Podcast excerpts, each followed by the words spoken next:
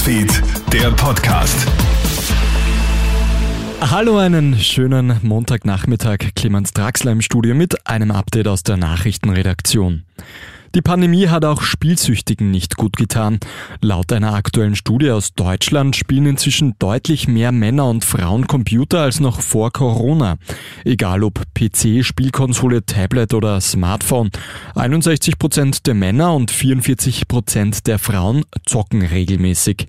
Und dadurch steigt auch die Zahl der Spielsüchtigen stark, denn viele erkennen die Warnsignale nicht, sagt Psychologe Enrique Grabel. Wenn also mein Denken tagsüber immer wieder in Richtung geht, wann habe ich wieder die Möglichkeit zu spielen, dann wird es kritisch, weil ja das Denken über das Spiel den Menschen ja vereinnahmt. Er kann sich nicht mehr konzentrieren auf das Eigentliche, sondern er wird immer wieder beeinflusst, abgelenkt durch den Gedanken, wann ist es wieder möglich zu spielen. Russland macht die Ukraine für den Mord an der Kriegsunterstützerin Daya Dugina verantwortlich.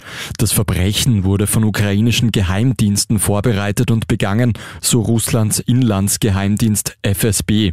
Kiew weist die Beteiligung an dem Attentat zurück. Im Internet taucht jetzt ein Bekennerschreiben auf. Die nationale republikanische Armee erklärt dem Putinismus den Widerstand. Ob aber wirklich eine Partisanenbewegung hinter dem Angriff steht, bezweifeln Kommentatorinnen und Kommentatoren im Netz. Heute kommt der Corona-Todimpfstoff Valneva nach Österreich. 74.000 Dosen werden geliefert. Ab Donnerstag erfolgt dann die Auslieferung an die Bundesländer. Insgesamt hat Österreich 150.000 Impfdosen bestellt. Valneva ist der sechste in der EU zugelassene Impfstoff gegen das Coronavirus. Es handelt sich dabei um den einzigen Totimpfstoff.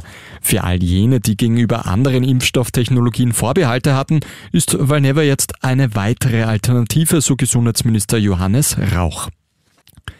T ist gleich 70 plus 0,5 E plus 15F minus 10S.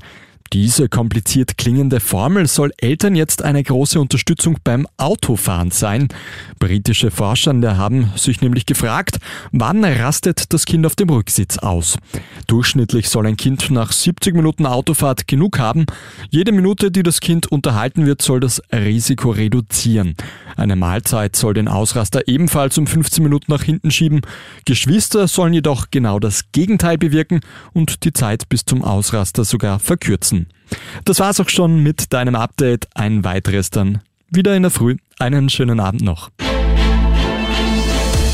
Krone Hits, Newsfeed, der Podcast.